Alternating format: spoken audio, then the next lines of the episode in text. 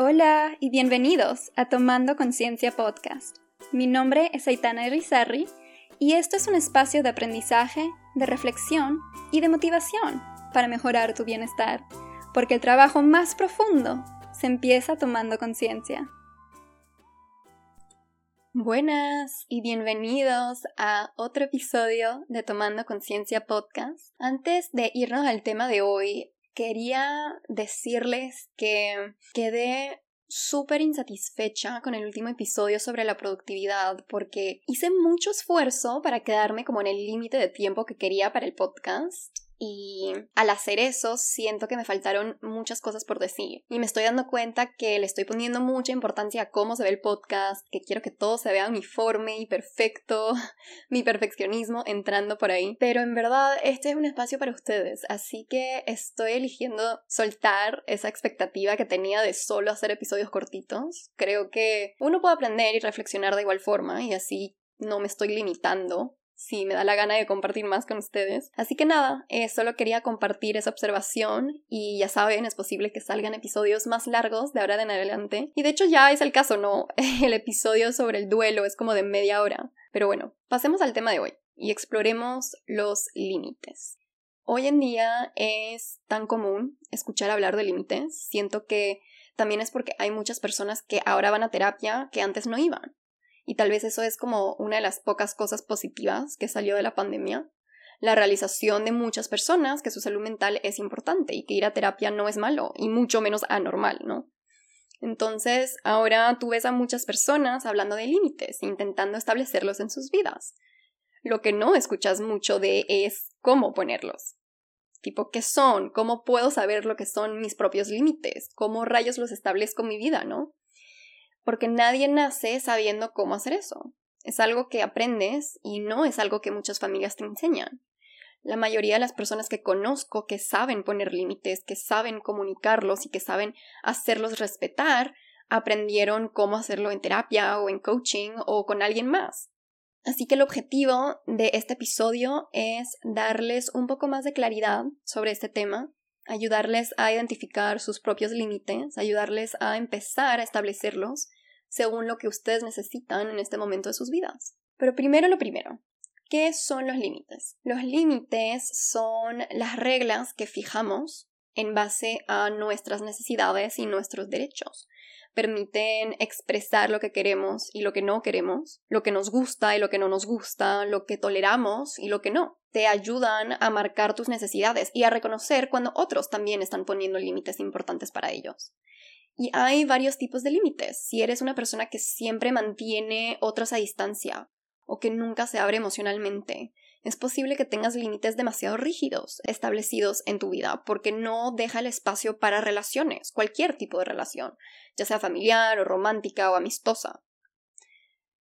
O si eres una persona que al contrario se involucra muchísimo con otras personas y siempre da su todo para complacer o para ayudar es posible que tengas límites demasiado porosos establecidos, porque ahí estás priorizando el bienestar de otros y minimizando tus necesidades. Poner límites saludables está completamente relacionado a la asertividad. Digamos que es un subcomponente, es una habilidad que tienes que cultivar para desarrollar tu asertividad, porque ser asertivo implica saber reconocer tus límites y saber establecerlos.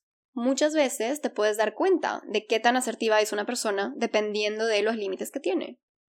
Una persona que tiene límites porosos es probablemente pasiva en su comunicación porque permite demasiado. Una persona que tiene límites rígidos puede ser agresiva en su comunicación, aunque no siempre es el caso. Pero cuando tú tienes límites rígidos, muchas veces te puede faltar conexión con otros seres humanos, te puede faltar conexión con tus emociones. Pero cuando te cierras de esa forma, todo queda dentro. Y cuando eso pasa, en algún momento vas a explotar.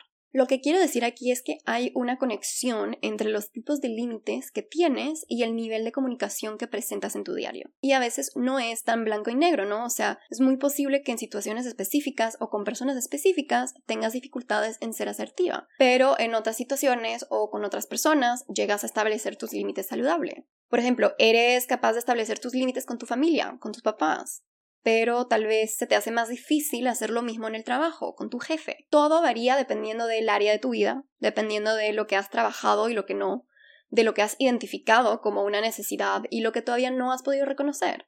Y con todo eso dicho, pasemos a la pregunta de cómo sé cuáles son mis límites, porque los límites no se van a ver igual para todos. Yo creo que en un principio es importante escuchar tu instinto, escuchar tu cuerpo. Veamos, hay muchos tipos de límites, ¿cierto? Entonces tomemos como ejemplo límites físicos. Si yo estoy en una conversación y la persona con la cual estoy hablando se acerca mucho a mí, no necesariamente con otra intención, sino porque es una persona que es muy expresiva y se emociona mucho al hablar. Pero si esa persona se acerca mucho, puedo llegar a sentirme incómoda porque siento que esta persona está invadiendo mi espacio personal físico. Entonces, ¿cuál es mi instinto? Alejarme. Internamente sentí esa incomodidad y es esa incomodidad que te señala esto es un límite. En mi familia somos mucho así, de hablar súper fuerte, de gesticular mucho con las manos y de invadir ese espacio porque estamos como contando una historia y estamos emocionados, ¿no?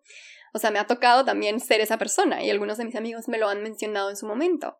Pero cuando me lo hacen a mí, digamos que estoy en una conversación con uno de mis hermanos y me alejo físicamente de él durante la conversación porque está invadiendo mi espacio personal, muchas veces él me sigue y tengo que físicamente pararlo y decirle algo como te estoy escuchando, pero háblame desde ahí, no tienes que acercarte tanto. Ahí estoy poniendo el límite. Y cuando eso pasa se sorprende porque no se da cuenta que está siendo muy intenso en el momento.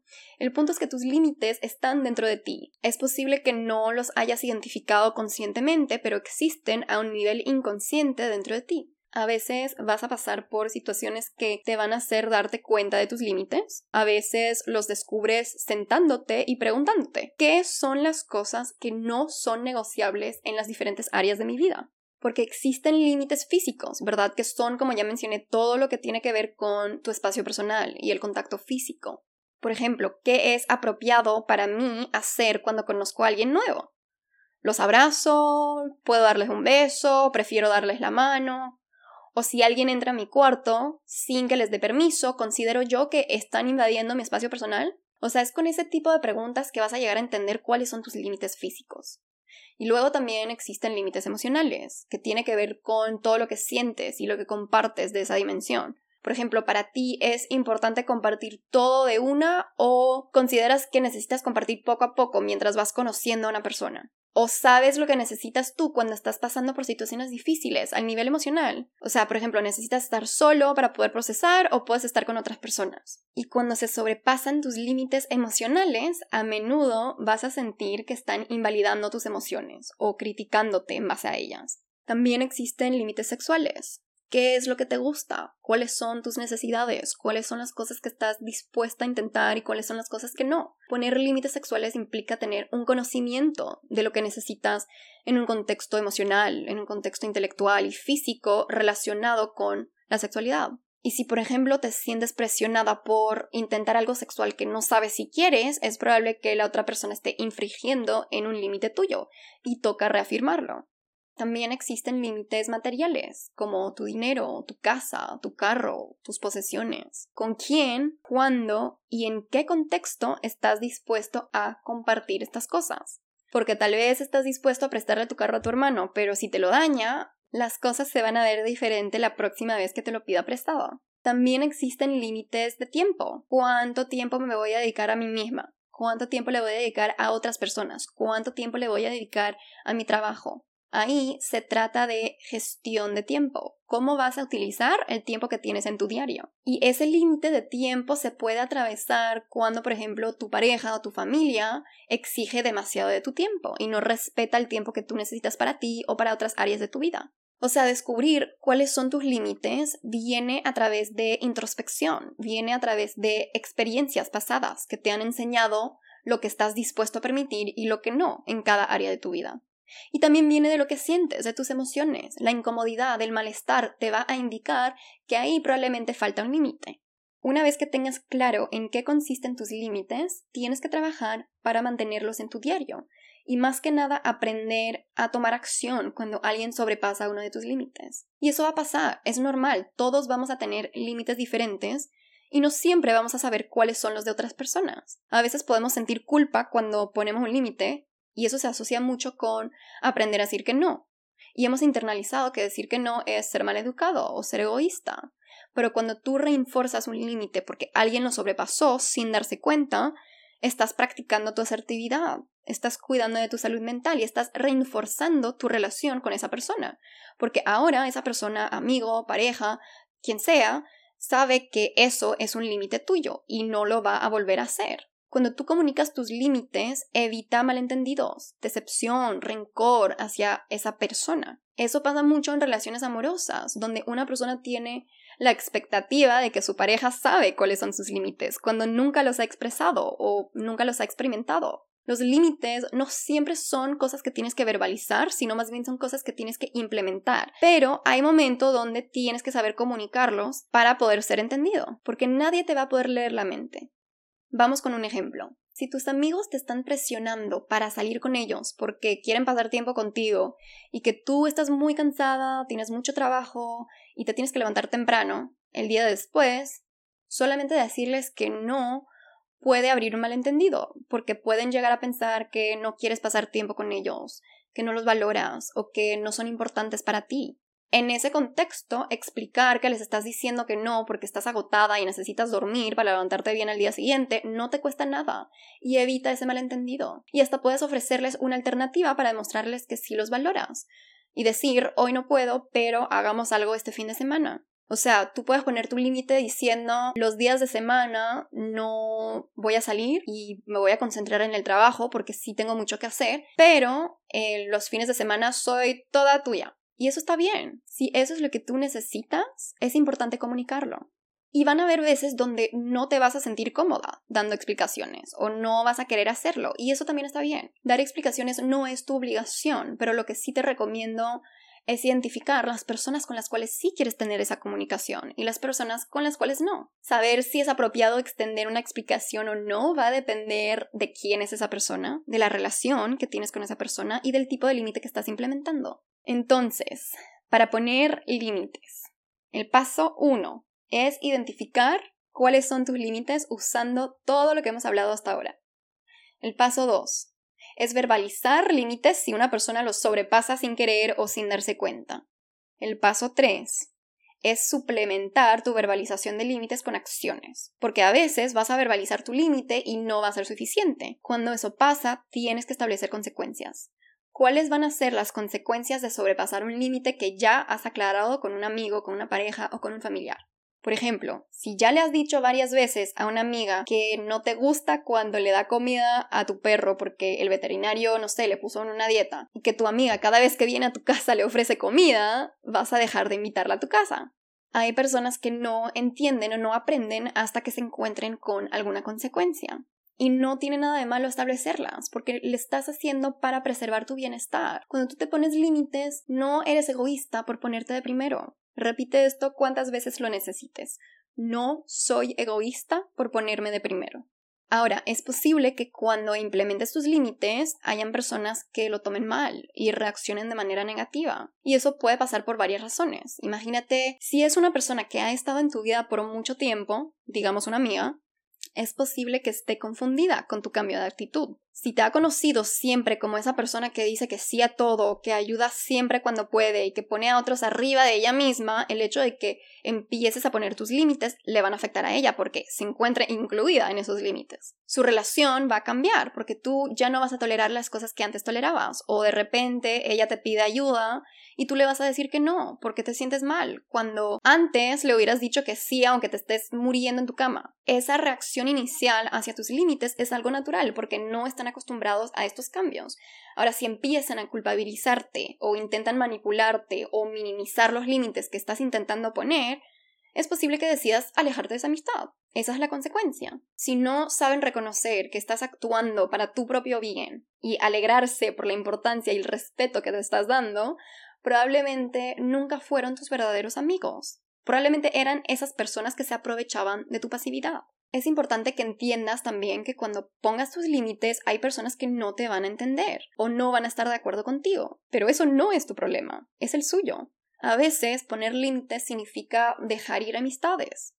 Significa tomar responsabilidad de tus emociones. Significa honrar tus necesidades sin dejar de reconocer que todos tenemos el derecho de establecer nuestros propios límites. Y que aunque no es necesario entenderlos, sí es necesario respetarlos. Es importante que entiendas que no puedes controlar la manera en la cual otros reaccionan hacia tu puesta de límites. Lo que sí puedes controlar son tus acciones, es la manera en la cual comunicas tus límites y los estableces. Y si recibes una respuesta negativa, tú no puedes controlarlo. Algo que vas a tener que trabajar ahí es la aceptación. No puedes hacer que la persona reaccione de la manera que tú quieras, pero sí puedes decidir qué hacer en respuesta. Ahora, con todo eso dicho, quiero explorar otra cara de este tema porque siento que es una situación que es un poco compleja y puede ser fácil de juzgar sin primero pensarlo bien. Imagínate que estás súper feliz porque empezaste a ir a terapia, ¿no? Estás trabajando en definir tus límites y en establecerlos en tu vida. Yo soy tu amiga y te invito a dormir a mi casa porque necesito el tiempo entre amigas, necesito que me ayudes, me siento mal y necesito que estés ahí para mí. Pero en terapia tú ya hablaste de tu incomodidad con dormir en un lugar que no sea tu propia cama o estar en espacios ajenos por un tiempo prolongado. Entonces, ¿qué vas a hacer? Vas a establecer tu nuevo límite y me vas a decir que puedes venir a, cenar y pasar un rato, pero que no te quieres quedar a dormir. ¿Qué puede pasar ahí? Yo puedo reaccionar de manera negativa porque siento que me estás rechazando. Internamente puedo llegar a sentir rechazo rabia, tristeza, decepción, frustración, o sea, cualquier emoción, y eso va a impactar mi comportamiento hacia ti. Pero ¿qué más está pasando ahí? Que yo nunca he ido a terapia y nadie nunca me ha explicado lo que son los límites o cómo ponerlos. Que a mí nadie me ha puesto un límite en mi vida y que tú eres la primera persona en hacerlo. Que yo nunca le he puesto un límite a alguien y tengo la creencia de que poner un límite es ser maleducado o ser egoísta. Entonces, la reacción negativa que tengo internamente y que tal vez te estoy enseñando esconde mucho. Si estableces un límite y la otra persona reacciona de manera negativa, no te cierres inmediatamente. Existen muchos en el mundo que no tienen ese conocimiento y que reaccionan de manera negativa porque se sienten rechazados y confundidos, no porque están intentando invalidarte. Y es por eso que, siempre y cuando te sientes dispuesto a hacerlo, te recomiendo dar una explicación cuando estableces tu límite, porque no solamente le estás comunicando a esa otra persona que es algo tuyo, sino que también estás modelando una comunicación efectiva para ellos. Y tal vez tú eres esa persona que siente rechazo o lo toma personal cuando alguien te pone un límite. Y otra vez, eso es normal. Si nadie nunca te ha puesto un límite antes, o si tú nunca has puesto uno, ¿por qué sabrías cómo actuar? ¿Por qué entenderías lo que está pasando contigo internamente? Creo que es algo muy importante que reconocer porque veo tantas publicaciones de Instagram que te dicen que es una bandera roja cuando alguien no respeta tu límite. Y sí, puede ser una bandera roja, pero creo que es importante reconocer que la situación puede ser más compleja de lo que uno piensa. Y si tú te estás identificando con esta última parte, si te estás dando cuenta que te sientes rechazado o te enoja cuando alguien te pone un límite, puedes empezar a trabajar en ti para cambiar eso. Tomemos el último ejemplo que les di. Cuando mi amiga me dice que no quiere quedarse a dormir, siento rechazo y enojo hacia ella. Si ella no me da explicación, puedo preguntar por una en vez de dejarlo así. Será su decisión si me la da o no, pero yo puedo preguntar. Una vez consciente de la razón por la cual me está diciendo que no y una vez que he identificado las emociones que me han surgido en el momento, tengo que trabajar mis pensamientos para reencuadrar el significado que mi mente le ha dado a esa interacción. Y puede ser algo tan simple como decir, ok, siento rechazo porque no estoy acostumbrada a que me pongan límites, pero sé que eso no cambia el amor que mi amiga siente por mí. Ella está tomando decisiones en base a lo que ella necesita y no tiene nada que ver conmigo. O sea, es poder recordarse conscientemente de esto, porque las emociones van a surgir. No es realmente algo que puedes evitar, pero eventualmente más trabajes en ti y más vas a ver un cambio emocional ya no vas a sentir enojo o rechazo frente a situaciones similares. Con eso quisiera terminar el episodio de hoy. No me fijé mucho en la duración de este episodio, así que vamos a ver cuánto tiempo dura una vez que lo edite para ustedes. Y bueno, como siempre les agradezco por escuchar, por estar aquí. Y ya saben, si tienen cualquier pregunta, cualquier duda o simplemente quisieran comentar sobre algo que escucharon en este episodio, pueden encontrarme en mi sitio web tomandoconciencia.com pueden enviarme un mensaje a mi email a o pueden encontrarme en redes sociales como conciencia-abajo a e i. Espero que les haya gustado el episodio. Soy Aitana Irizarry y esto es Tomando Conciencia Podcast. Espero que tengan un hermoso día y los veo en el próximo episodio.